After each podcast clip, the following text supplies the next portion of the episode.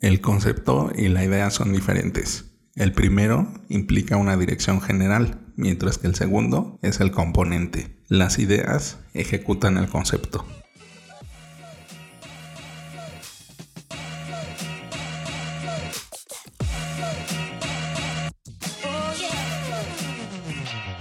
Hola, ¿qué tal? Bienvenidos a Ventaja Podcast, el podcast en donde hablamos de principios, estrategias y tácticas para los negocios tradicionales, online y startups. El día de hoy vamos a hablar de una táctica nueva y es el glosario de conceptos. Si tienes alguna duda o comentario, entra a ventaja.com.mx diagonal contacto y házmelo llegar por medio del formulario.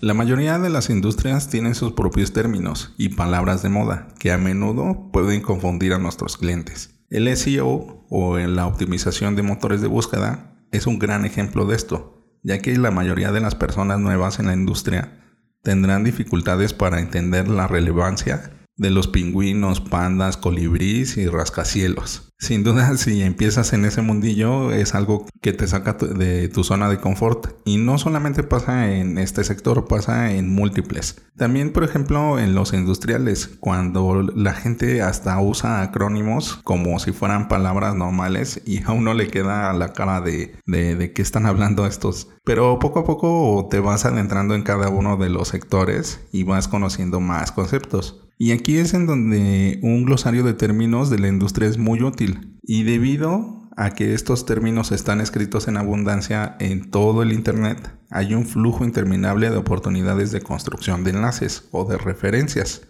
Aquí está el proceso. Crea un glosario de la industria. Y el paso número dos es decirle a las personas adecuadas sobre esto. Crear un glosario de la industria es un proceso bastante sencillo pero que consume muchísimo tiempo e implica compilar todos los términos de la industria en un solo recurso y escribir definiciones fáciles de entender para cada uno. Cuando hayas escrito y publicado tu glosario, deberás promocionarlo. La forma más sencilla de hacerlo es ponerse en contacto con cualquier persona que utilice uno o más términos de tu glosario en algún lugar de tu sitio y sugiere amablemente que enlacen con tu definición. Puedes encontrar personas usando tus términos usando un operador de búsqueda de Google y también lo puedes hacer con un monitor en las redes sociales. Te dejaré en las notas del programa el episodio que hicimos acerca de monitoreo social, de monitoreo de Internet. Ahora examina los resultados y anota los sitios de los que realmente deseas un enlace. También debes de obtener su información de contacto. Y en este punto redacta un correo y hazle llegar una información valiosa para esta persona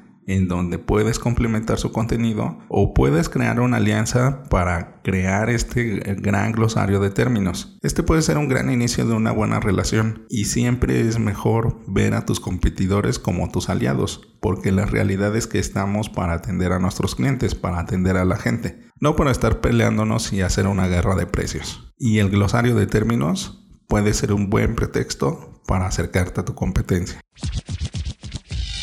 Bueno, ventajosos, esto es todo por hoy. Antes de terminar, sigue la conversación. ¿Tú ya tienes tu glosario de conceptos? Recuerda dejar tu comentario en tu plataforma favorita.